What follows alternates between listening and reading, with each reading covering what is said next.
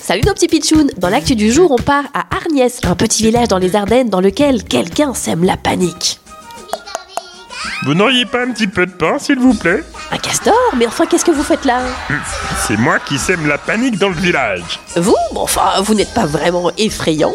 Les habitants m'ont pris pour un castor enragé. Mais je suis tellement affamé et perdu surtout. Pauvre castor, mais c'est terrible Ils pensent que je veux manger leurs enfants. Mais j'ai vu surtout un gros tronc d'arbre pour faire mes dents.